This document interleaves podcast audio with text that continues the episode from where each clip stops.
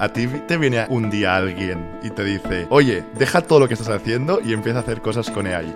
Estaba ahí haciendo camino de Santiago y dije, ya se me ha acabado todo el, todo el relax que llevaba, se acabó. ¿Qué creo? Que AI ha sido esta ola que ha llegado, se va a quedar, saca el caso de uso y valídalo con usuarios. Y esto no pasaba. Hemos lanzado 20.000. Que sean útiles van a acabar siendo un tercio si me apuras.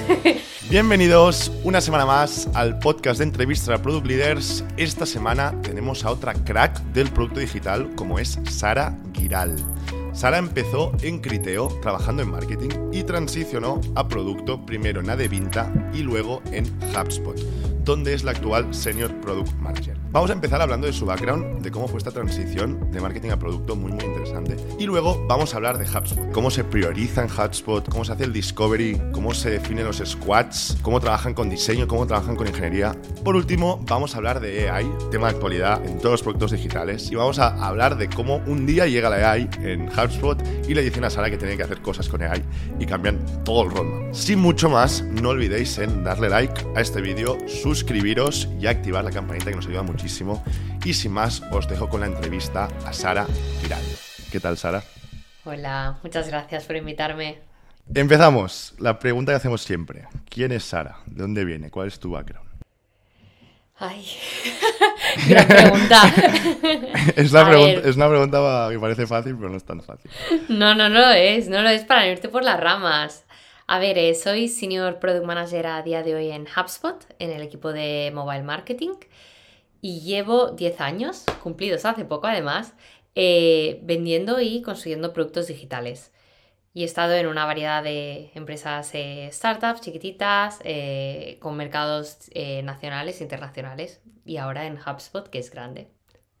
Qué bueno. ¿Y, cómo has llegado en, en HubSpot? ¿Por dónde has pasado, quiero decir, antes de, de llegar a HubSpot? Yo creo que, fue una combinación de, factores eh, y, resiliencia, si se le puede decir de una manera. Eh, yo fui marketing manager durante cinco años y era usuaria de HubSpot.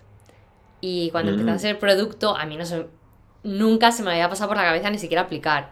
Eh, lo, yo tenía todas las formaciones hechas porque utilizaba como marketer la herramienta.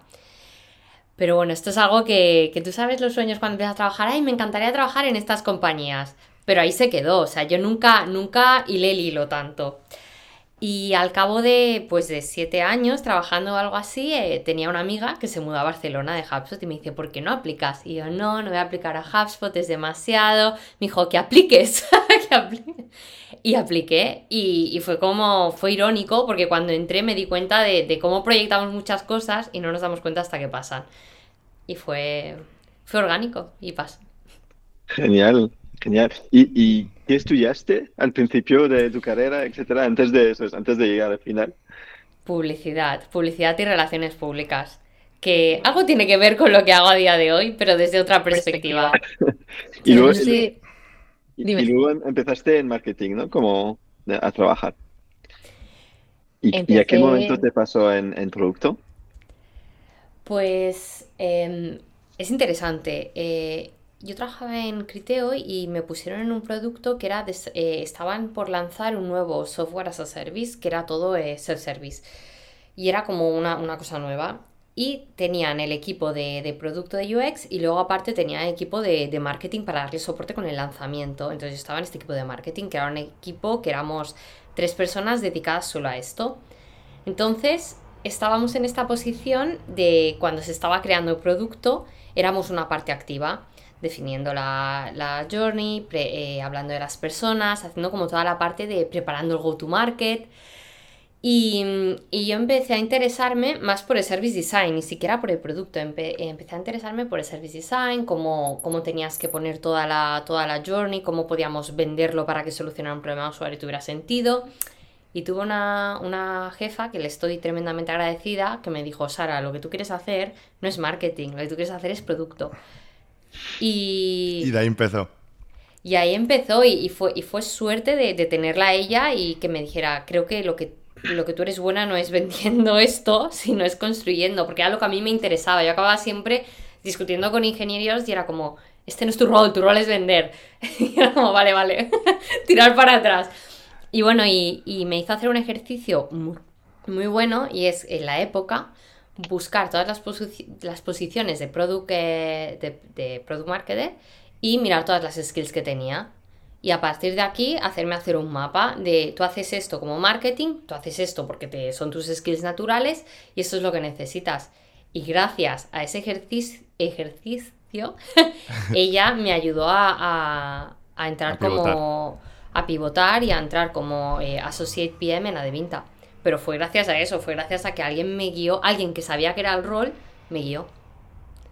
Eh, qué chulo. Y para, para, la gente que no sabe quizás de Criteo y qué es Criteo, Criteo es una empresa enorme uh, mm. que igual, igual digo tonterías o es muy como superficial, pero que se dedica más o menos a tracking de marketing uh, de publicidades online, ¿no? Digital y, y, de poder como seguir el camino de, de los usuarios. Uh, pero no tanto en una mente como de producto, pero más como de, de marketing y, y, y, tiene bastante que ver, pienso, con, con afiliados y con performance marketing, etcétera, etcétera. Sí, sí, para hacer un recap. Sí, sí, sí Una pregunta. Bien. Perdón, una pregunta, Sara. ¿Crees que, o sea, tú vendiste, tú empezaste vendiendo? ¿Tú hiciste de ventas? O sea, ¿llegaste a, vender o no? No, no, no. Es que es un tema... Es un tema que está en el orden del día y muy enfocado a, a la charla de Brian Chesky, que creo que es la sexta o séptima vez que hablamos de ella, pero vuelve a sonar, ¿no? Del hecho de que el product manager tiene que ser una persona muy enfocada a ventas, que incluso tiene que vender o traer algún cliente o estar con un sales al lado, ¿no? Entonces, ¿eso lo ves importante también? A ver, no quiero hablar de la charla, pero estoy de acuerdo en este, en este aspecto específico. Creo que al final tú como, como product manager eres como la cara de tu producto. Y estás constantemente comunicando el valor, comunicándote con stakeholders, comunicándote con product marketing en qué problema solucionas, en cómo lo quieres comunicar, en cómo lo quieres evolucionar. Entonces, yo sí que creo que hay una parte de, hay una skill de saber eh, vender, explicar el por qué. No es tanto vender, es como tener una historia detrás de tu producto, de por qué has priorizado eso, por qué lo has construido, por qué es útil, eh, y saberla comunicar tanto internamente como externamente, porque si tú no sabes ni siquiera comunicar esto a tu equipo que tiene que desarrollar el producto, em, pues vas a tener, eh, pues vas a tener eh, desarrolladores desmotivados. Entonces, no es tanto para mí importante en qué se convierte el rol, sino la skill y cómo la, sino la habilidad de, de comunicar y de, y de saber cuál es tu valor, cuál es tu key value point en todo momento. Es bueno. Le doy esta, le doy esta a Brian. No, pero es, interesante porque cuando yo empecé producto también venía de un, de un background de marketing. Y, um, y entonces era como, no, no, realmente programadores de verdad vienen de computer science, ¿no? Y, um, y era, era como la fama a este momento que en Europa no había tanto, entonces todo el mundo lo podía hacer porque había muy poca gente, pero en Estados Unidos, donde ya estaba más desarrollado, pues todo viene, venía de engineering. Y, uh, y, parece que con este shift aquí uh, de Branchesky, es como ya, sí, pronto todos los problemas van a tener que venir de marketing. pero, pero es verdad que es como un shift muy, muy fuerte en, comparado en, en, en, lo que se decía hace como quizás 10 años o algo así. ¿no? y otra cosa que, me, que, que, veo interesante en, en, tu perfil, ¿sabes? Que una pregunta que, que escuchamos muy, muy, a menudo y pienso que lo comentamos es cómo yo entro y cómo empiezo con Problem Management. Y una cosa que hemos dicho en, en varios episodios es eh, una buena manera de entrar es ser el experto en el producto en que vas a trabajar. Y es un poco tu caso en este caso, ¿no? Porque tú eras, eras como experta en marketing trabajando en una compañía de marketing y te has podido mover a, productos sabiendo mucho al final de, del, del, dominio donde estás. Sí, sí, sí. De... Yo se, lo digo mucha mucha gente me contacta y me dice, pero ¿cómo puedo empezar con producto si no sé nada de producto? Y digo, domina el, domina el dominio. Y con el conocimiento de campo ya puedes, o sea, gran parte del valor añadido que tiene el, el rol de producto es entender el mercado, entender la persona, entender el, los problemas de usuario y entender toda la industria. Entonces, para mí es como el movimiento lateral más fácil, por decirlo de alguna manera. Y luego todo lo demás se puede... Todo, creo que todo lo que hace un PM se puede aprender Eh, entonces eh, hay barreras, hay barreras de entrada que creo que son falsas o preconcebidas. Al final creo que es un poco eh, que la persona realmente tenga las ganas de aprender los gaps que tiene. Esto es, esto es, como lo veo yo, quizás es muy simplista, ¿eh? pero desde no, totalmente de acuerdo. Y una pregunta, Sara, cambiando un poco. Tú fuiste content creator de producto. ¿Qué, tal fue? o sea, he visto antes, uno, hiciste un curso de Product Management, que, vi, que he visto, he estado, he estado mirándolo del curso y tiene muy buena pinta. Y la pregunta es si lo sigues haciendo o cómo fue tu experiencia, learnings, que nos puedas ayudar también a Jeremy y a mí a mejorar, eh, creando contenido. Eh, ¿cómo, ¿Cómo fue esa etapa tuya? ¿Y por qué lo hiciste también? Pues mira, creo que es una etapa que no está cerrada, ¿eh? Está en pausa. Vale. Entonces, esto empezó hace unos dos o tres años eh, porque me contactaba mucha gente por LinkedIn y me contactaban de quiero ser product manager y no sé cómo empezar. Y sobre todo la gente me escribía en español. Y yo decía, wow, pero si todo mi perfil en inglés. Pero bueno, me seguía escribiendo gente. Y a inicios del año pasado dije, aquí, aquí, dije, aquí hay un mercado. Aquí hay un mercado, aquí hay un problema, hay, hay una oportunidad. ¿Cuál es? Y que sigue existiendo, ¿eh? Es que si tú quieres ser product manager, hay una barrera de entrada eh, espectacular que es que tienes que hablar inglés. O hablas inglés o realmente gran parte de, los grandes autores, de las personalidades, de, la, de, toda, la, de, toda la documentación, que no, no me sale el nombre, está en inglés. Entonces yo creo que hay, eh, por un lado es eh, barrera de entrada a nivel de, a nivel de o hablas inglés o, o, no accedes a gran parte del contenido, una falta de personalidades de product leaders que inspiren en español y eh, formaciones carísimas. Porque, a ver, las hay las, pero son miles de euros.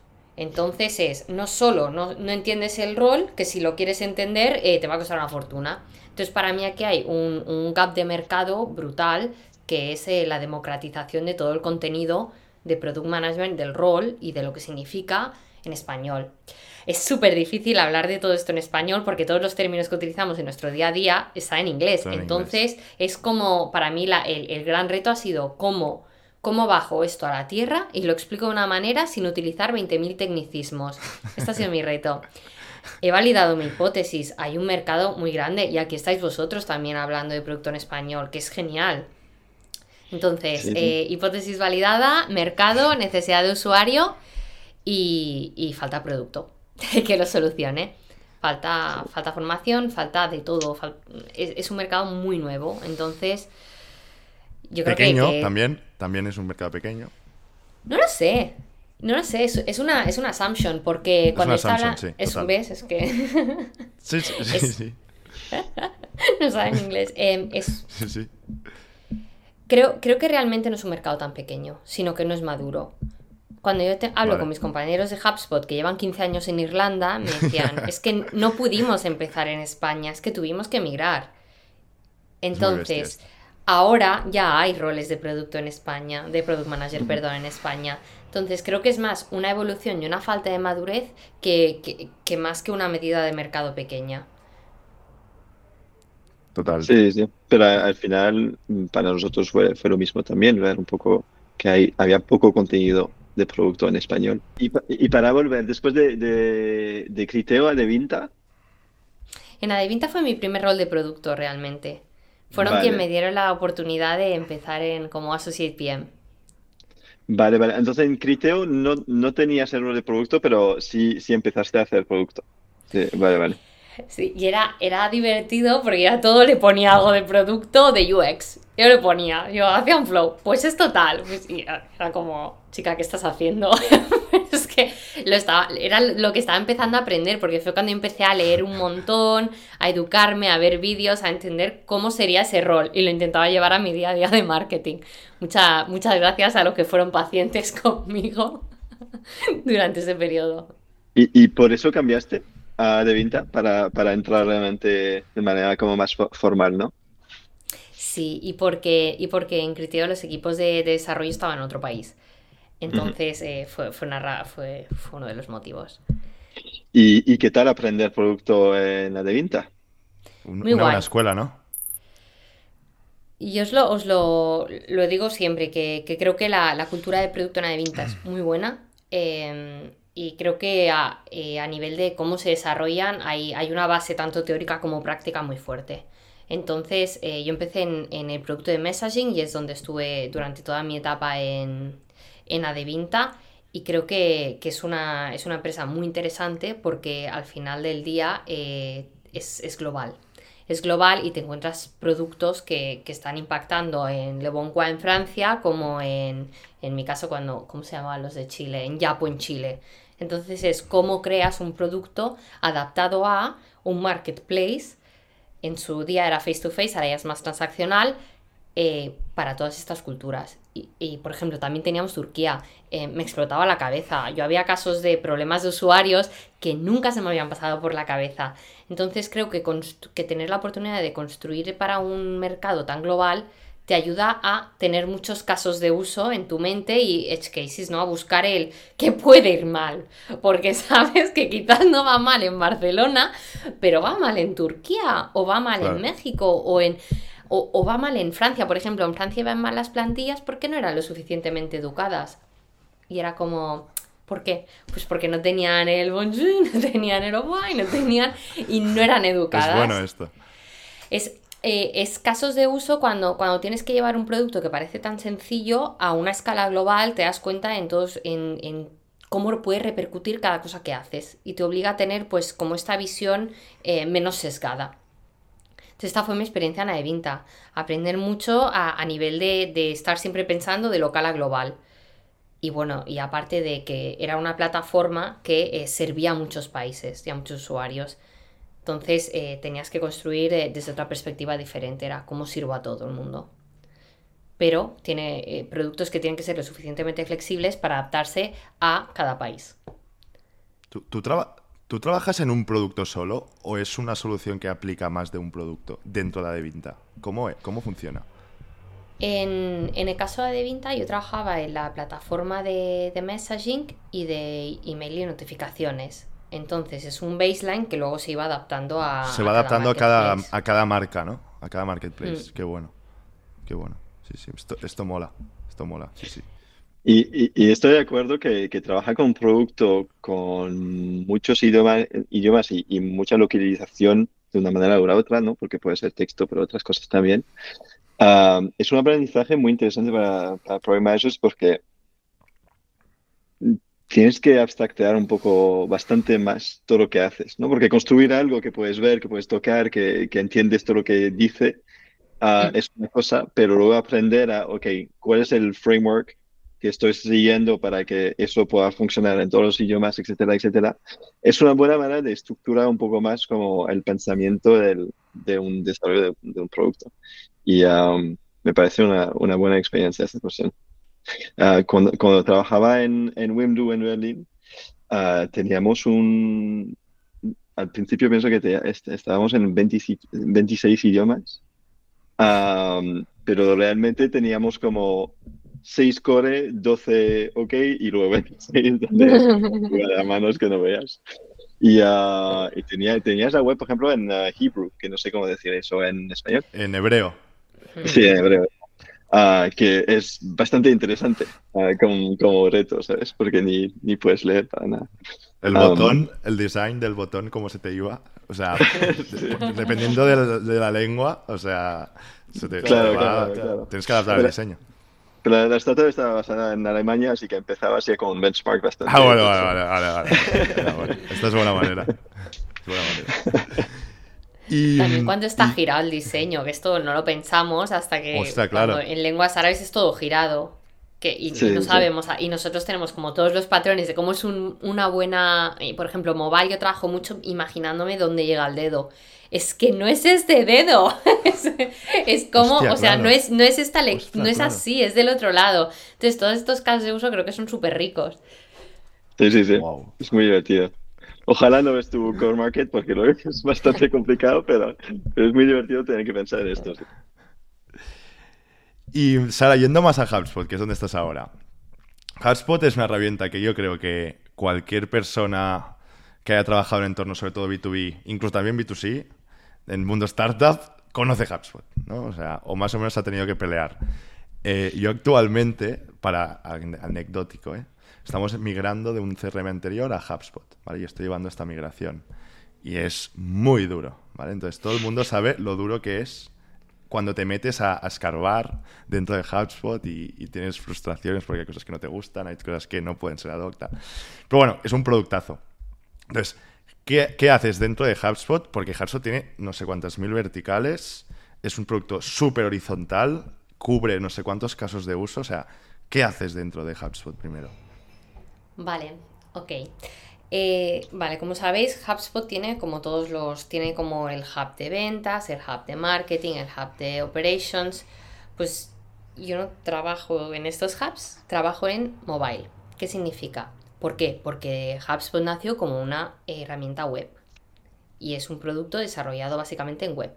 Entonces, mi misión es, dentro de mobile, ¿qué necesita el marketer para desbloquear eh, su, día a día. ¿Qué acciones tiene que hacer?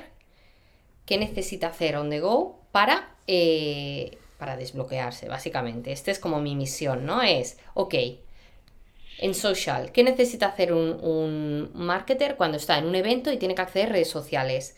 Entonces no pienso tanto a nivel de producto yendo muy, muy vertical, sino que tengo que pensar más a nivel de eh, journey.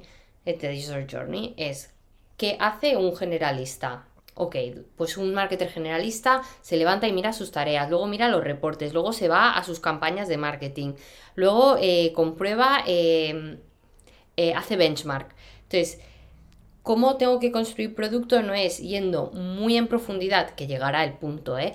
Muy en profundidad a cada una de las funcionalidades que tenemos en el Marketing Hub, sino es pensando en esta persona y en todo lo que necesita en una plataforma diferente, que es mobile. Entonces, eh, creo que tengo un reto un poco diferente a los que tienen mis compañeros de, desktop, ya que la, cómo ha nacido el producto, la madurez de este, vamos un año y medio, la madurez de este producto, eh, la persona de este producto es completamente diferente. Entonces, bueno, es, es, mi, reto, mi reto actual y, es eso, servir al marketer on the go. Qué bueno. Qué bueno. Y, y estás en la vertical de marketing. ¿No tanto de ventas y operations o también, también vas por ahí? Mm, es, yo estoy centrada en persona y mi persona es el marketer.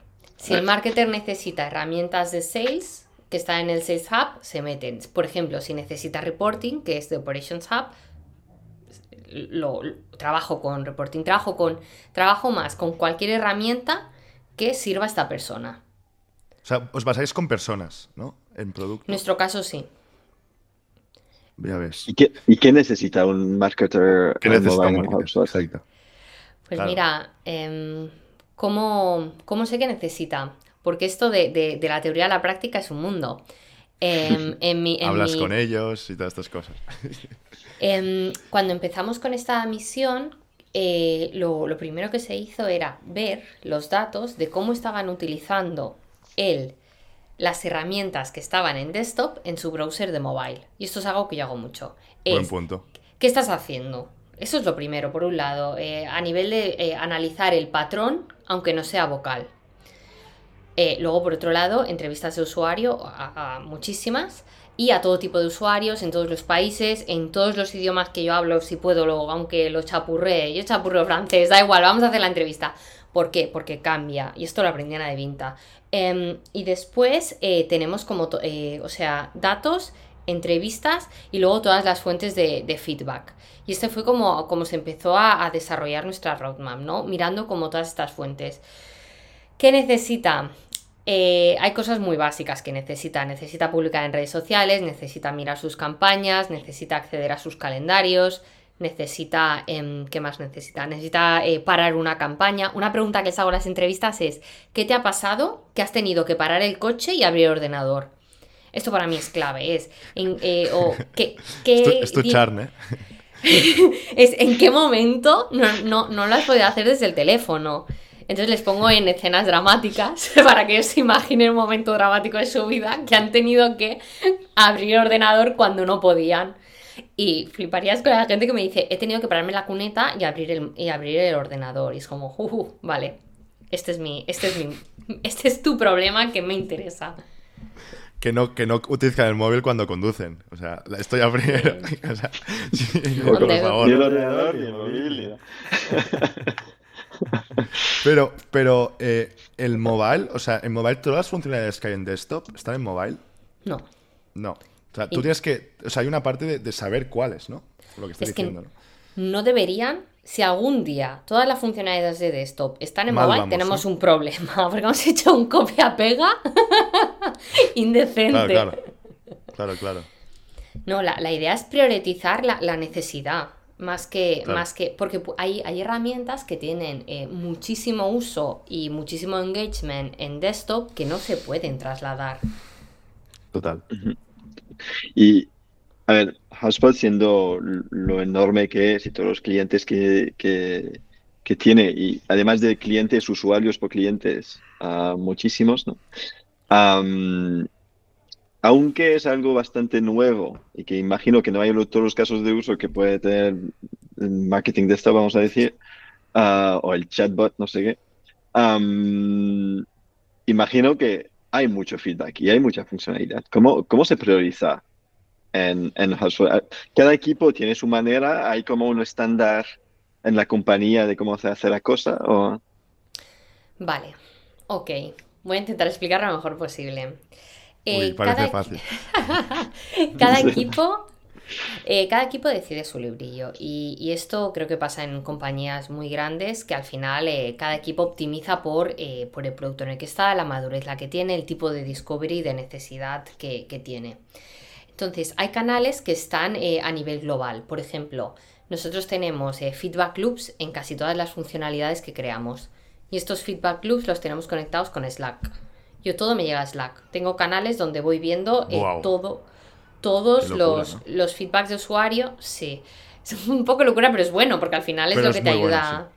Es buenísimo. Entonces, todo tiene un feedback loop. Luego, además, está la comunidad, que la comunidad es donde, o forum, community, perdona, que es donde los usuarios directamente ponen lo que quieren y los otros votan, y la gente vota.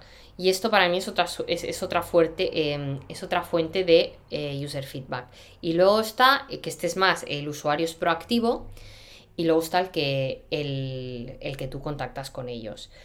Para mí hay algo muy importante y esto es, ok, parte de mi estrategia es, prefiero que un usuario se queje a que no diga nada, es decir, prefiero lanzar un MVP y tener quejas de usuarios a, a no tener usuarios súper contentos porque no llego a crear toda la funcionalidad que ellos necesitan. Eh, que esto es otra, otro cambio de, mental- de mentalidad en cómo se, en cómo se, eh, se construye. Y luego está el feedback silencioso, que para mí el feedback silencioso es cuando el usuario no te va a decir que necesita una herramienta, pero se va a ir al, al browser a hacerla.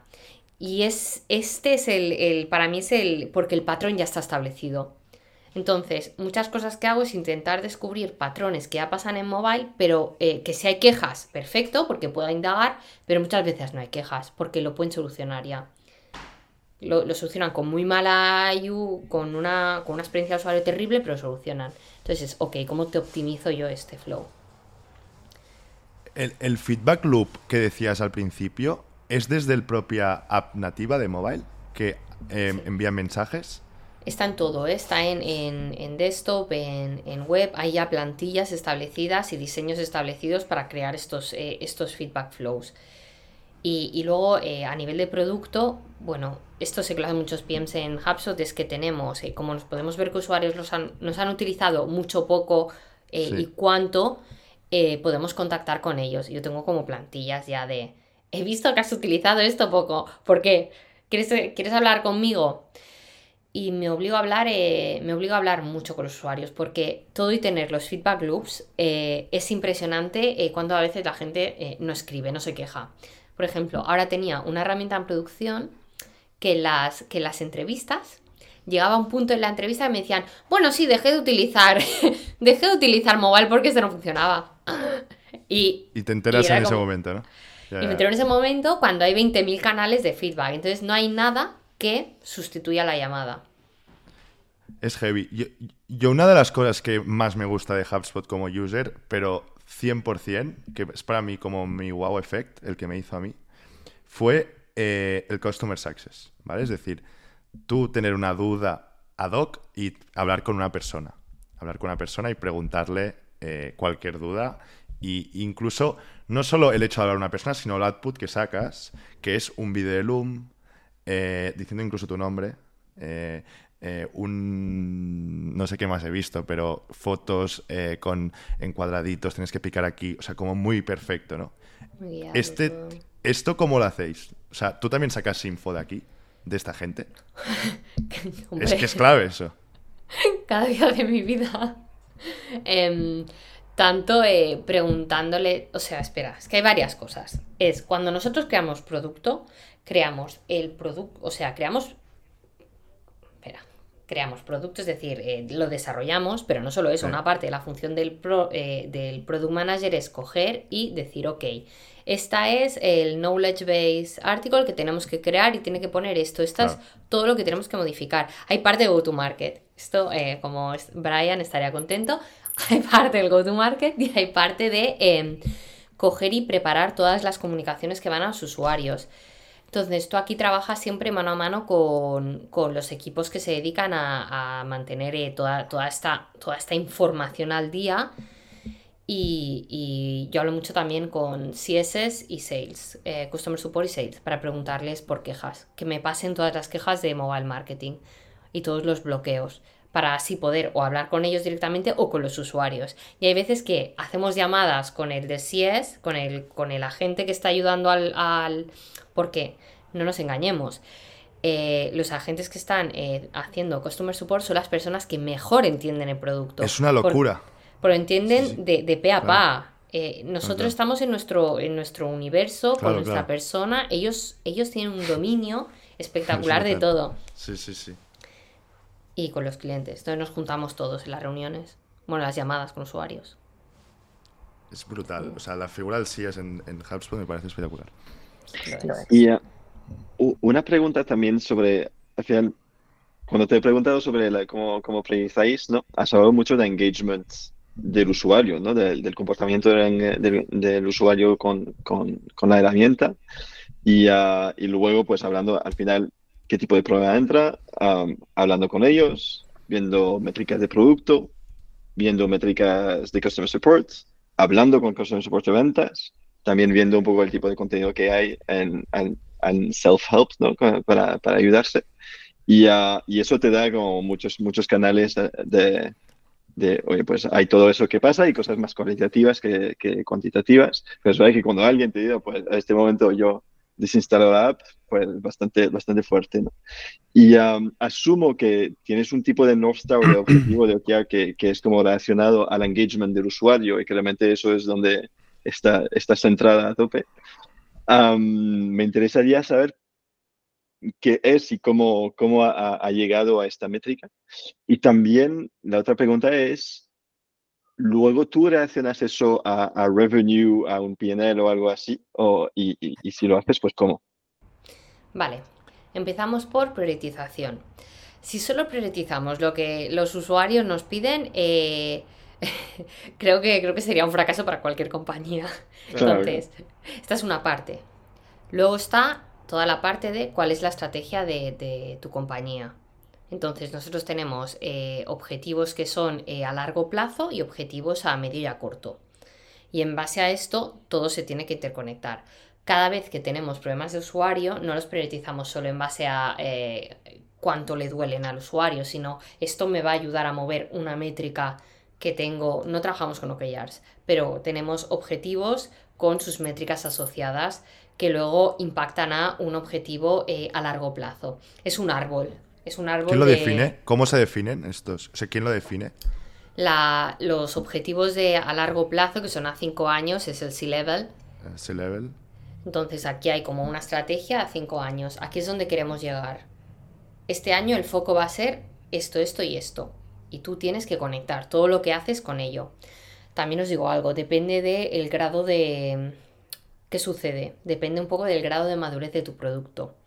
Es decir, em, yo hay funcionalidades que he tenido que crear que no impactaban eh, directamente eh, durante ese año al objetivo de negocio, pero es que no tenía foundations.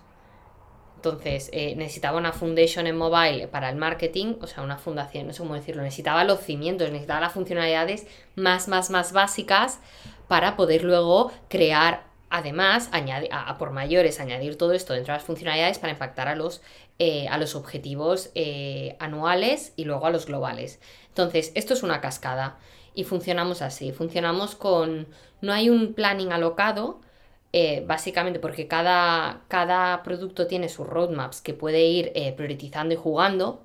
Y creo que es algo bastante acertado porque mirad lo que pasó el año pasado. Llegó ella ya a nuestras vidas y todo hizo, eh. ella, ya está, ay. Entonces. Hatspot también, Hatspot también de, hecho, sí, sí, está. Yo desde el principio he mirado las, las, videos del, del CTO co-founder de HubSpot con Chatspot, etcétera, que es súper interesante. Pues e, entonces, es, esto era un poco la. Creo que te respondí a la primera pregunta, todo se conecta y no sé cuál era la segunda, perdona, me he olvidado. sí, al final hay. ¿Qué, ¿Qué, es la North Star Metric a nivel de engagement en mobile y, y cómo se conecta? O sea, ¿qué manera hay de conectar eso a realmente. Con el revenue, ¿no?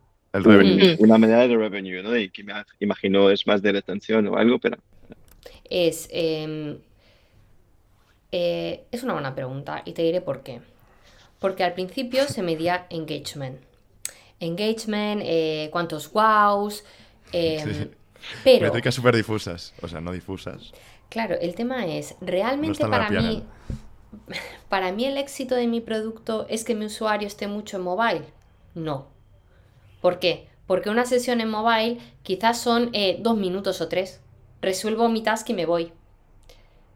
Entonces, eh, ahora mismo estoy en un momento en el que estoy explorando cómo realmente impacto al revenue y no midiéndolo simplemente en métricas como eh, cuánto tiempo el usuario está aquí, cada cuánto vuelve, eh, cuántas funcionalidades utiliza, cuántas interacciones hace, sino que creo que aquí el reto que, bueno, en mi caso yo tengo actualmente y creo que muchos PM lo pueden tener otros productos es, ok, ¿cómo mides el impacto cuando tu, solución, tu misión es solucionar un problema rápido? Solucionar lo que se olviden y que cierre la app y que, y que continúen con su vida que publiquen eh, dos social posts en este evento y que luego continúen hablando con leads o continúen hablando con prensa. Entonces aquí está cambiando un poco el paradigma de no todo, no todo es engagement, engagement es importante porque sin engagement no va adelante, pero ¿es esto realmente el éxito de mi producto? Esta es, esto es una pregunta que le lanzo a, cualquier PM.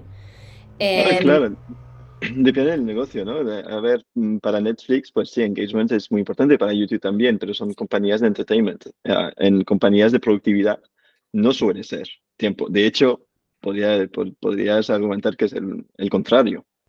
Ah, que menos tiempo pasan ahí, mejor, porque es que todo va estupendamente. Incluso de, de finance. Yo trabajo en una fintech y, y, tenemos la assumption, no lo sabemos, que contra más tiempo pasa el usuario dentro, es que antes quiere sacar el dinero o se preocupa mm. más por cómo le van las acciones, eh, mira demasiado la, pestaña de si le has subido, ¿no? Bueno, bueno, hay como diferentes assumptions aquí, que no lo sé, pero, pero, pero tiene sentido. Una pregunta, Sara, yo aquí tengo. Tú eres completamente independiente de desktop. ¿Qué quiero decir con esto? Que tú un día te levantas y dices, voy a hacer una feature nueva que no existe en desktop y me la invento yo porque tal, utilizando las tools que, obviamente, utilizando todo lo que te da desktop, pero lo puedes hacer. Si creo algo desde cero que no impacta al usuario en desktop, sí, pero si es una herramienta que ya existe en desktop o existe una parte de ella, no me la puedo inventar, porque entonces sería una experiencia de usuario que no sería omnichannel, que estaría rota. Por cierto, volviendo a las métricas, me ha venido una que es, eh, yo intento conectar todo lo que se puede con el, el Net MRR, que no sé cómo traducirlo, pero básicamente es el dinerito que crea cada usuario. Que, cuando un usuario está en mobile, consigo que esté más tiempo en desktop y que, y, que realmente eh, haga un upgrade, eh, esté más, engaged. Entonces es como el, ver el impacto a nivel global, no solo de una funcionalidad. Sí, muy buena respuesta. Pienso que de una manera hay, un tema de engagement, pero es, es, es, más un lagging indicator de la gente que puede resolver tres tasks en mobile al mes, igual tiene un churn un 20% más bajo que no sé qué. ¿no? Y, y ahí sí que tienes tu MRR y el impacto directamente que, que sacas. Sara, en, en HubSpot, ¿cómo es el día a día trabajando con diseño y ingeniería? Como, ¿Es como en cualquier otra compañía que has trabajado o hay como frameworks un poco diferentes? O... A ver, em, creo que es por suerte. Eh, se, mantiene un poco el patrón, ¿no? Al final eh, yo trabajo con mi Triad, que está, en todos los equipos, es decir, tengo un tech lead eh, y, un, y, una persona de UX y, en mi caso yo, o sea, el, producto UX y Tech siempre están a nivel de Triad y luego está el, el resto de ingenieros o ingenieras, que en mi caso tengo de backend y de frontend. Entonces, el día a día es, em, por mi lado, es, eh, intento validar eh, siempre con tecnología todo... Espera, vuelvo. Mi día a día, ¿cómo es? Es, con UX, yo hay muchas tareas eh, que, que mezclamos, que es Product Designer, no es UXer. Entonces, ¿por qué? Porque eh, en mi caso se llama Ela y en mi caso las dos necesitan, necesitamos tener contexto. Es decir, yo hago las entrevistas con ella, eh, las dos tomamos notas, las dos hacemos el bulk, eh, las dos miramos data, yo discuto muchísimo con mi designer toda la estrategia, porque ya tiene mucho contexto también de ok, esta estrategia nos puede tener sentido aquí, puede tener sentido allá, eh, puede ayudar a esta journey. Es decir, creo eh, que ella, su especialidad es el diseño y aquí ella siempre tiene la voz final. Mi especialidad es más el negocio del usuario, pero eh, creo firmemente en que tiene que haber que somos como una pareja y que tenemos que ir de la mano muchísimas cosas y hacernos challenge mutuamente. Y luego está la parte técnica, que no es que esté alejada, no. La parte técnica muchas veces llega ya cuando, por ejemplo, cuando estamos haciendo un discovery que hay tanta ambigüedad, yo no quiero meter a, no quiero meter a los tech leads porque es demasiado, es ruido, no es cierto. Quizás empiezo una discovery la acabo en tres semanas y no ha salido un outcome y decido que no hay que priorizarlo porque no tiene, no tiene eh, impacto a nivel de negocio. Entonces es, una vez ya tengo definido un problema de usuario que creo que puede tener diversas soluciones e impacto de negocio, me voy a tech. Y con tech, eh, algo que eh, normalmente hago como un pre-refinement, lo llamo, que es que hablo con los tech leads de, chicos, ¿veis alguna barrera técnica que esto no se pueda mover hacia adelante por, la, eh, por, por visibilidad? Y si me dicen que sí, pues mm, busco otra manera. y si me dicen que, no hay ningún problema, ya lo muevo al equipo. Entonces, como trabajamos nosotros es que les presentamos el problema usuario y eh, algunas soluciones, pero muy poco, muy poco definidas. Les presentamos muchas veces eh, borradores. ¿Por qué? Porque si no ya, ya no hay motivación, ya no hay, ya no hay las ganas de ellos buscar la solución. Entonces la idea es, les presenta, esto es mucho tiempo, ¿eh?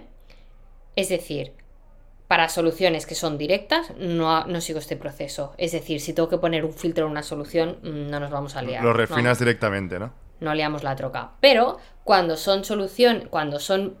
Mm, es que no quiero decir nada roadmap. Cuando son problemas de usuario que realmente eh, eh, se pueden solucionar de muchas maneras, yo prefiero meter al todo el equipo desde el principio y hacer todo el recorrido juntos porque ellos, eh, el equipo técnico lo aprecia, estamos todos en la misma rueda, les voy pasando y lo co-creamos, que creo que este es un poco el, para mí el secreto de, que el producto sea bueno, que no es que vamos con todo mascado, no, lo co-creamos. Contras de esto, es un proceso más largo, porque estás involucrando a un conjunto, en mi caso somos ocho, ocho personas discutiendo, ocho personas ideando, ocho personas mirando métricas, pero creo que la riqueza del producto es mucho mayor y el outcome también. Y otra cosa que creo que esto lo hago diferente en HubSpot porque tengo un, producto que es relativamente nuevo, es MVPs, a punta pala. Yo siempre que se puede, MVP. Solucionamos el problema, vale, pues ya está, lo lanzo. Lo lanzo e itero, itero, itero.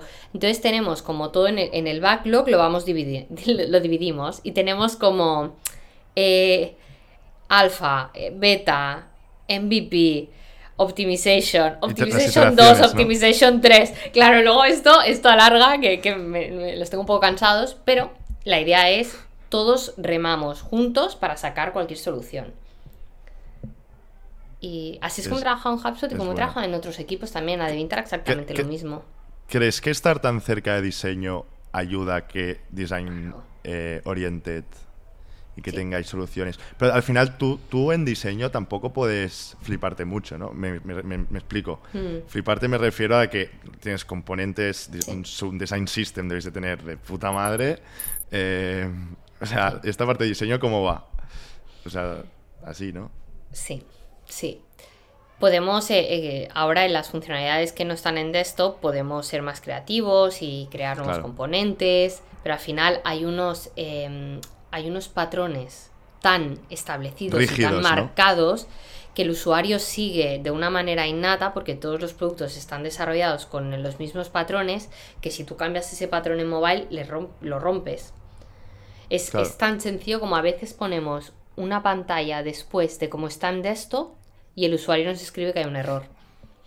Porque, porque son, eh, son tascas muy repetitivas que se hacen en desktop. Que también te digo, en desktop, eh, aunque el design sea muy top, ahí se nota, no sé si a lo mejor a mí también te da la sensación, pero que es un poco Frankenstein a veces HubSpot. Frankenstein en el sentido de, que, es verdad, o sea, no, es la primera vez que lo escucho, de que, de que tienes cosas por todos lados y se nota que ahí hay mucha gente haciendo un poco trabajo de como su padre y su madre, ¿no? En mobile no, no pasa esto porque sois menos, también entiendo, ¿no? Hay una, metáfora. O también. Hay una metáfora que utiliza mi jefe que me encanta, que dice, eh, HubSpot en desktop es una mansión. Tienes 20.000 habitaciones, cada una tiene un diseño. Tú ahora subes las escaleras y te has olvidado y esa pared es azul y pues no te duele tanto al ojo. En cambio en mobile todo es pequeña escala. Es el apartamento, el apartamento en París, ¿no? por un tema de espacio, es por un tema de espacio, no por nada más yo creo que no, no, tienes el lujo de poder derivar al usuario a, tantos sitios. No hay pestañas, no lo puedes mover. Tiene que es, todo en la misma pantalla a través de modales y cambiando por los menú. Entonces, no, no tienes ese lujo que quizás en esto sí que se han podido permitir durante el crecimiento del producto. Ojo, Dani, también no sé si estoy del todo de acuerdo.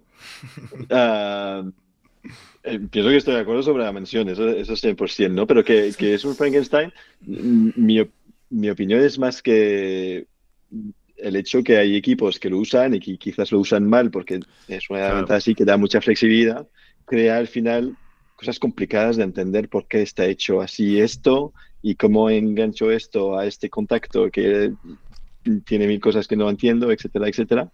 Donde ahí imagino que hay un equipo de onboarding que tiene que, tiene que tener un buen reto, porque el onboarding, interesante en, en, HubSpot, no tiene que ser el momento que, que creas tu cuenta, porque realmente tienes usuarios a cualquier momento que van a entrar y que se van a enfrentar a un legacy enorme de lo que se ha creado en su propia cuenta de HubSpot. Y eso, pues pienso que eso sí que cualquier persona que ha, que ha jugado con HubSpot, pues lo ha sentido, ¿no? De entrar, eso, Uh, en, en, en Life 5 hay 427 diferentes propiedades uh, y no sé cuántas diferentes se usan. Y, uh, sí, pero, sí. sí, un, yo, quizás. Yo, yo, yo, por ejemplo, una cosa que me he encontrado, que es que es muy reciente, es que como, o sea, yo entiendo de que para el persona de que tiene que hacer repetitive tasks o cosas muy concretas, no es, es un muy buen producto, ¿no? Porque tiene una buena experiencia de usuario, tiene buen diseño, se entiende las cosas, explica mucho, sobreexplica. En los copies están bien hechos, o sea, mola. Pero para el que lo tiene que montar todo por detrás y, y quiere que crear las vistas y tenga no sé qué, es un poco más lío.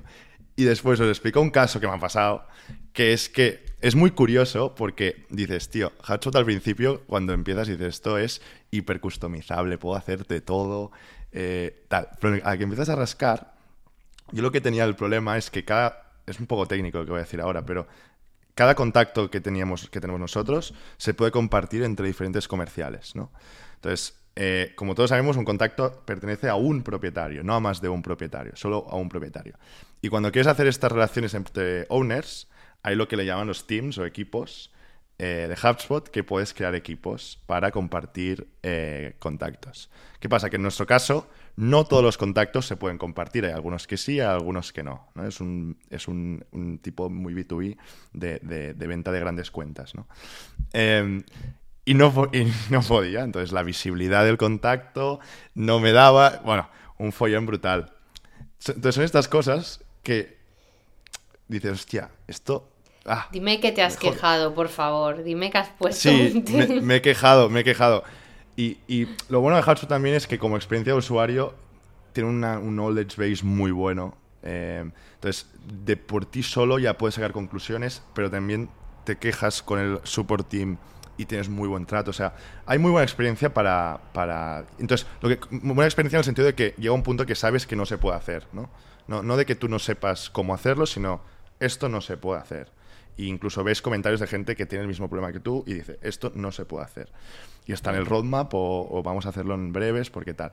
Entonces estas cosas son las que se aprecia, aunque jode, del sentido de decir, hostia, Le falta. no me resuelve. Pero sí, sí. Tienes toda la razón. Yo hay una cosa que estoy haciendo en paralelo y es que ahora cuando empecé a montar todo lo de la, todo lo de la comunidad eh, y todo lo de todo lo del producto, empecé a hacerlo en HubSpot. Y, y fue como, vale, ahora voy a ser usuaria de verdad. No usuaria de, ay, hago un testing, de los testings que hacemos a veces para ver cómo funciona. no, me voy a enfrentar. Y tienes toda la razón. Eh, hay, pun- hay momentos en los que es muy frustrante la experiencia. Entonces, benditos feedback loops, lo que to- no todo el mundo se queja. Mucha gente se frustra y hace el churn antes. Y es complejo. Y para mí el, el gran reto de los softwares eh, es este. Sobre todo softwares que van a la, a la pequeña y mediana empresa. No morir en el Y, y intento. para, y para todos los tipos de casos de uso y todo tipo de empresas, que este también es un poco el caso.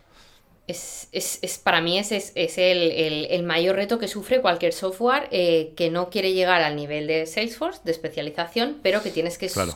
Que cubrir toda esta base de usuarios, porque vosotros quizás tenéis conocimientos técnicos, pero es que muchísimas empresas no lo tienen. O sea, cuando sois tres personas montando el chiringo y tenéis HubSpot, todo esto es ruido, no es solución. Entonces, eh, gracias por, por hacer el, el race. Eh, yo tengo mucho interés de ver cómo, cómo la compañía lo soluciona y cualquier software. ¿eh? Al final, para mí, esto es un, es un problema que se comparte a nivel de SMPs. Total.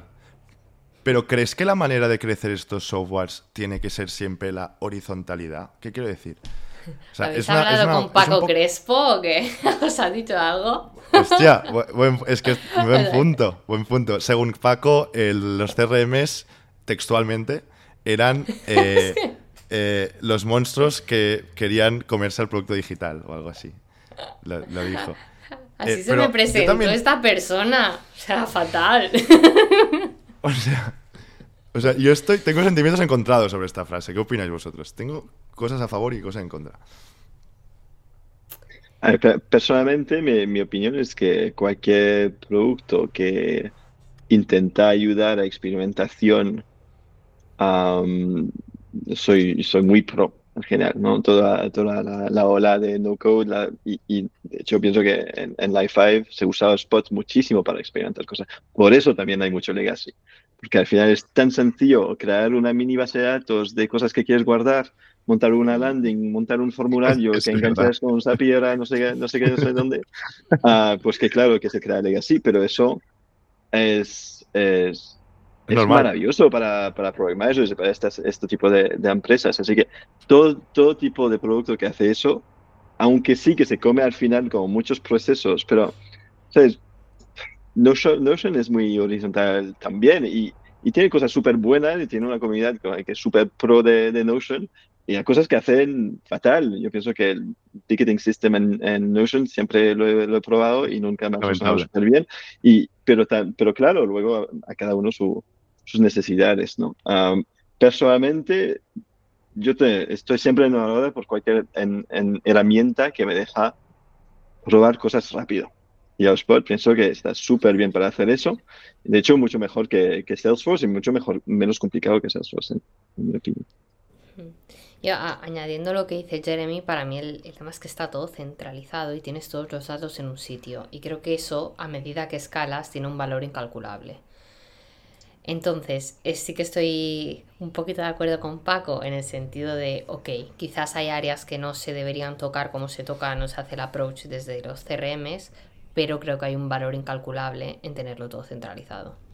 Entonces, es eh, ¿qué, prioritiz- qué priorizas exactamente eh, cuando estás escalando tu compañía? La pregunta, y, y esto es una pregunta que hay, hay CEOs que dicen no voy a optimizar por centralizar, todo lo contrario, y hay otros que dicen necesito tenerlo todo en un sitio, porque por X, porque luego hay 20.000 historias de por qué esa decisión ha sido tomada. Y, también yo, también añadiendo esto, creo que muchas empresas no sé si lo hacen, pero el mantenimiento del, del HubSpot. Mantenimiento quiere decir la calidad del dato, ¿no? O sea, que tengas una buena calidad del dato en tu lifetime de, de, uso, incluso puede haber gente que se dedique a esto. O sea, es un valor brutal, ¿no? De, que, de asegurarse de que el CRM está, está, está bonito, ¿no? no hay muchos cables por ahí. Entonces, puede ir por ahí. Este rol existe, ¿eh? Yo he entrevistado a varios de personas. Yo también conozco a un par. Sí, que, bueno, como, como de cualquier CRM, que al final van y hacen todo el setup porque tiene un dominio espectacular. Y hay agencias que se dedican a esto. Que aparte, quizás esto no es eh, eh, algo positivo para mí también, es que nace un subconjunto de roles eh, fuera de la compañía basados en, en, en el producto. Y para mí esto al final es un valor añadido. Totalmente, totalmente.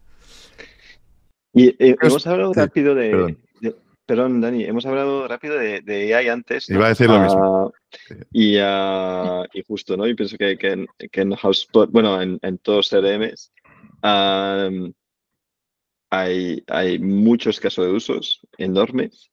Uh, se ve que HubSpot ha sido, pienso, uno de los primeros también a meterse a montar algo como muy MVP para probar y, y en beta y ponerlo en público. ¿Te impacta eso en, tu día a día? Imagino que impacta el nivel de estrategia de la compañía uh, general, pero también en, en, mobile, ¿cómo haces las cosas más sencillas? Hay, hay, cosas interesantes, ¿no? A nivel, puedo pensar en reporting y como, oye, pues quiero saber este número, este tipo de cosas. ¿Son cosas que, estás pensando ahora? vale. Eh, pues cuando todo esto empezó, que empezó en mayo, llegó el mayo del año pasado, si no me equivoco, más o menos. Estaba ahí haciendo camino de Santiago y dije, ya se me ha acabado todo el, todo el relax que llevaba, se acabó. y, tal cual. O sea, creo que, ha hecho una disrupción brutal de, todo, de todo de todos los productos y no solo de productos, sino que va a ser una, es una disrupción que, tenemos la suerte de estar viviendo como constructores de producto. También os digo, creo que, que somos muy afortunados de estar viviendo desde este lado de la barrera. Entonces, eh, ¿Qué creo? Que AI ha sido esta ola que ha llegado, se va a quedar, que ha obligado tanto a HubSpot como a muchísimas otras empresas a cambiar el mindset de cómo se desarrolla producto. Es, el mindset es, saca el caso de uso y valídalo con usuarios. Y esto no pasaba en muchas compañías. Yo hablo con muchos compañeros que están en, en otro tipo de industrias y es como, no, no, es que lo tenemos que lanzar y lo tenemos que probar. Y yo estoy tremendamente agradecida de que, de que esto haya pasado, porque creo que ha sido, que, que, que es muy bueno para la calidad de los productos que vamos a ver. Eh, a nivel de casos de uso en HubSpot o en cualquier producto, eh, hemos lanzado 20.000 mm, que sean útiles van a acabar siendo un tercio si me apuras. Entonces, Creo que de aquí unos meses va a ser cuando vamos a empezar a ver ya qué realmente tenía sentido, qué fue la, locura del AI, ¿no? Y que resolvió un, un problema usuario. Em, pero a mí me, ha, tenido un impacto brutal eh, en mi roadmap. Pero, Sara, una pregunta. ¿A ti te viene un día alguien y te dice, oye, deja todo lo que estás haciendo y empieza a hacer cosas con AI? O sea, ¿esto existe? ¿Esto es así? Porque desde fuera parece que sí. Em, al final del día. al, final del día creo que el, hecho de hacer una disrupción total de una roadmap tiene que venir por parte del C-Level. ¿Cómo, pasó que mobile eh, llegó a Facebook? Pues porque un día Mark Zuckerberg dijo que todo lo que se hacía tenía que ser en mobile también y que si no, no salía a producción. Entonces, hay tan grandes eh, como ese AI que tiene que haber una guidance a nivel de compañía. Y, tiene que haber una guidance de, oye, voy a dejar el coste de oportunidades, dejo de hacer esto porque me voy a centrar en esto. Entonces, o a ti te, eh, eh, en, en, un ambiente corporativo tiene que haber un mensaje muy claro de qué approach se toma con AI. Y es como el, ejemplo de Mark Zuckerberg, no aceptó, eh, no aceptó ninguna funcionalidad que no estuviera adaptada a ambas, ambas plataformas. ¿Por qué? Porque era sumamente disruptivo para los equipos. Entonces, em, sí, en, parte sí. Y luego, em, yo no sé si vosotros escucháis Earning Calls. Yo ahora me he aficionado a esto y es brutal. Pues es cuando el C-Level de cualquier compañía eh, habla de eh, los, los, earnings, bueno, habla del estado durante el quarter de esa, del, habla del estado de la compañía durante el quarter pasado. Entonces, ahora te hablan de Q1, ahora de Q2, ahora de Q3. Y es una llamada que se hacen con los shareholders. Los shareholders básicamente es quien ha puesto el dinero para tu compañía, los accionistas. Entonces, eh, cuando pasó esto del AI dije, vamos a empezar a escuchar Earning Calls y a prestar atención. Y empecé a escuchar un montón. De Airbnb, eh, de HubSpot, de Salesforce. Eh, ¿Cuáles más he escuchado? He escuchado también de, de, pequeñas startups que tenían publicadas en las páginas estas de las calls para decir, vamos a ver. Y todos los shareholders durante tres quarters, no, durante dos quarters han preguntado por AI todo el rato. Entonces, si tú eres una empresa pública que depende, que, el valor de tu acción depende de la opinión de los shareholders, ¿qué vas a hacer? Priorizar lo que para ellos es muy importante. y para ellos es muy importante porque es una disrupción, ¿eh? no es por, porque sí, hay un, hay un porqué. Pero creo que al, al, final muchos de los resultados que estamos viendo ahora de los lanzamientos de AI también vienen basados por a qué le importa al mercado, qué le importa a tus shareholders. Y quizás no tanto que le, le importa a tu, a tu, no a tu usuario. Entonces, bueno, creo que estamos, eh, creo que esto se va a, va a haber un equilibrio del impacto que ha tenido el AI en todas nuestras vidas, en todos los productos digitales, y, es que el mercado se regule y digiera eh, toda esta nueva tecnología y, la empiecen a aplicar de una manera que tenga sentido. Yo, yo... Perdona, Jeremy. Dale, dale. No, no, que, que, es súper interesante porque sí, sí, que hay que empujar y usarlo, pienso, para, para realmente ver un poco los casos de usos que son más relevantes. Por una otra parte, pienso que hay, hay el hecho que el usuario no está muy acostumbrado a cómo usarlo todavía, mm. aunque está cambiando ahora y pienso que estamos todavía muy, muy lejos, ¿no? Y, cualquier persona que está haciendo un poco de prompt engineering con ChatGPT, pues se da cuenta que no tiene ni, ni idea de cómo, cómo hacerlo bien también. Y entonces eso es una evolución súper súper interesante. De la misma manera que me, me gusta la, la, comparación con, con, con, mobile, porque cuando, cuando salió mobile y que el internet iba lento o que las pantallas eran súper chiquititas mm. comparado a ahora, etcétera, etcétera, hay cosas que no se podían hacer que hoy parecen como totalmente, totalmente obvias, ¿no? Yo me acuerdo cuando el swipe empezó a ser algo. Ah, y entonces, es como el, táctil de la pantalla igual no, no pillaba tan bien el swipe para poder hacer cosas de swipe. Que, pero después que la tecnología llega, pues hay un momento donde eh, hay, un, hay un gap hasta que, que el usuario lo, lo, sepa utilizar. Alguien podría decir que igual el swipe no todo el mundo lo, sabe, lo sabe utilizar todavía. y, pienso que es, es, es algo súper divertido estar en este mundo porque al final haces algo, funciona un poquito, pero eso ya todavía no es el status quo, porque la gente va a aprender a usarlo de otra manera y tú tienes que como ir con esta hora. Que, que sí, sí, sí, es muy, muy divertido. Sí, yo, yo, también creo que las primeras features de AI de productos top, como Notion, eh, Miro, eh, no sé, se me ocurren 50.000, muchas fueran casi parte de branding. O sea, me imagino más como una herramienta de PR eh, para, o sea, no, o sea, no del todo, ¿eh? Obviamente hay un caso de uso y hay un producto, pero al final MVPs que sacas en dos, tres, cuatro semanas, un mes, dos meses de empresas tan grandes, yo lo veo más casi como un PR, eh, que seguro que habrá muchos casos de uso que habrán salido validados bien y, sacarán un outcome brutal, pero, pero en general es como una sensación desde fuera. Notion es el claro ejemplo, yo no he utilizado Notion. Eh, AI, una vez solo lo utilicé y no me gustó no entendí nada cómo funcionaba y no lo he vuelto a utilizar. Y, salió como un boom. ¡Wow! Notion AI. Mm, not sure. ¿Sabes? Todo, totalmente de acuerdo, Dani. creo que, creo que va, mm, vamos a estar aún un tiempo así. Un tiempo, no, no me atrevo a decir cuánto, pero eh, es que no había feedback de usuario. A mí ningún usuario me ha dicho, ¿me puedes poner AI para crear social post? pues ya lo tienes. claro, y hacíamos test, test y decían, ¿pero qué hace? ¿Tú, qué has hecho en concreto? ¿Tú qué producto has hecho con AI en concreto? Em, que estén lanzados a día de hoy, tenemos pues el Social Post, em, tenemos el Subject Line Generator, que creas tu email y te crea el Subject Line, y tengo un par que salen de aquí Que no se tres semanas, pero que Jeremy ha apuntado un poquito a ideas que podían ser. Vale, vale, muy bien. Está guapo, está guapo. Mola. Esto, Sara, tú, tú cuando lanzas un producto, ¿lo lanzas a qué mercados locales, globales? ¿Cómo funciona esto? En, en mi caso, en Sí. mi caso es global. eh, en mi caso es Global, global, ¿eh? A todo el mundo. pero global, pero em, eh, cortadito, Escalado. es decir, escalado, esto, escalado, em, mirando que todo vaya bien, eh, si el riesgo es alto, hago betas.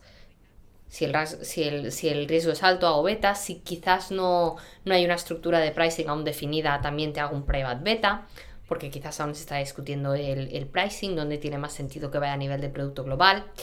Eh, pero yo tengo esta suerte que sea todo global, pero tengo compañeros que no, porque hay productos que están solo en determinados mercados, ¿no? Hay, hay productos de HubSpot que están solo en US, hay productos que están solo en Nueva Zelanda, en Australia. Entonces, retos, eh, adaptar esto globalmente y retos cuando tu piscina de usuario no es tan grande. Cómo validas, cómo sabes que lo que has lanzado funciona o no funciona. Eh, a menor dato cualitativo, eh, cuantitativo, más cualitativo. Pero un producto tuyo, ¿a cuánta gente impacta normalmente?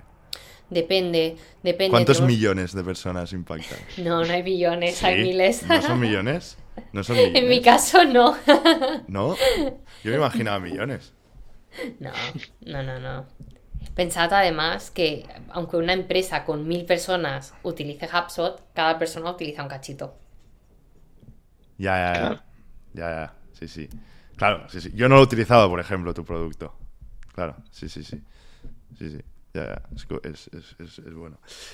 Eh, bueno, llegamos- llevamos ya casi una hora y cuarto. Vamos bastante, bastante a, gas. Para ir acabando ya, ¿cómo, cómo te. Cómo fume- No, me, me gustaría saber, uno, que lo estamos contando últimamente mucho, es ¿qué le dirías a un PM que quiere entrar en producto? ¿Qué recomendaciones le darías? Eh, lo hemos tocado un poco ya al principio, pero si tuvieras que decidir algo en una frase. Mapeo de habilidades necesarias, eh, contactar con un montón de PMs en LinkedIn, intentar hablar de muchas industrias diferentes, tipos de productos diferentes, hablar con, hacer, empezar a hacer entrevistas de usuario, nunca mejor dicho, e intentar crear algo, aunque sea aunque sea Una web. una web. Es que claro, es que yo creo que hay muchas cosas que hasta que tú no las diseñas para alguien no, no pasas por el proceso. Intentar pasar por el proceso. Total, total. Y fuentes de inspiración de Sara. ¿Alguna fuente de inspiración? ¿Cómo aprendes producto? Y más viniendo de crear contenido, o sea, has tenido mucha parte, entiendo, de, de- de inspirarte por alguien o, o por un libro o por algo. Cojo el móvil. Em, cosas, cosas. Eh, estoy en un momento que estoy intentando evitar muchos frameworks. No me preguntes molan, por qué. ¿eh? Creo que son Los necesarios, pero que estamos entrando en un momento donde hay todo tiene que tener un framework. Y, Voy a y, y- y es un poco duro a la realidad, ¿no? Porque o frustrante a veces, porque digo, yo nunca voy a poder aplicar esto, o llevar esto a mi realidad es muy difícil. Entonces estoy intentando salirme un poquito del espectro de todos son frameworks eh, e ir más a inspiraciones. Entonces, cosas que sigo. Eh, bueno, sigo a Lenny, obviamente, porque, porque tiene una, una piscina de, de gente que, que entrevista que stop. Luego también sigo los chicos de Growth, os he seguido a vosotros. Em, y así, ¿qué más se puede decir? Eh, Melissa Perry también. Y el podcast de Itnik. Mira, no miento. es lo, lo que sigo. Luego, aparte, otras cosas. Pero estoy intentando entender más cada día cómo funcionan los negocios para ser mejor PM que cómo ser mejor PM. Buen punto este, ¿eh? Muy buen punto este. To the point y, y Literal. Claramente, claramente una muy buena idea. No lo puedo repetir, no me acuerdo, pero esta es la idea. Esto saldrá en el highlight del vídeo. Vale. Pero no, eres friki del podcast de Indic, aquí somos muy fans. Sí, Pero sí. considero de que aprender cada semana un negocio, aprender, no es aprender, conocer un negocio diferente cada semana te abre una barbaridad tu conocimiento y tu inquietud y tu curiosidad. O sea, que es al final lo que tiene que tener un PM, entre muchas otras cosas. ¿eh? Pero lo veo súper útil. Hmm. Eh, yo es que desde que los descubrí a ellos, luego sigo otro que es el My First Million, pero está en inglés, eh, que es de también de, de, dos chicos que analizan negocios constantemente. Entonces, bueno, es intentar como, como irte nutriendo de otras áreas que quizás necesitas a medida que tu rol de PM va evolucionando. Totalmente. Muy buena, muy buena. De enfocarse en negocio para ser mejor PM es... esta frase es una buena frase, Sara. Bueno, no sé, no sé si Alen, ay, no sé si, no sé si Eres casa con ya. Brian, pero bueno, eh, reto, lo retamos. Lo retamos. Bueno, chicos, pues eh, no sé si queréis ah, decir algo más, pero llevamos bastante rato.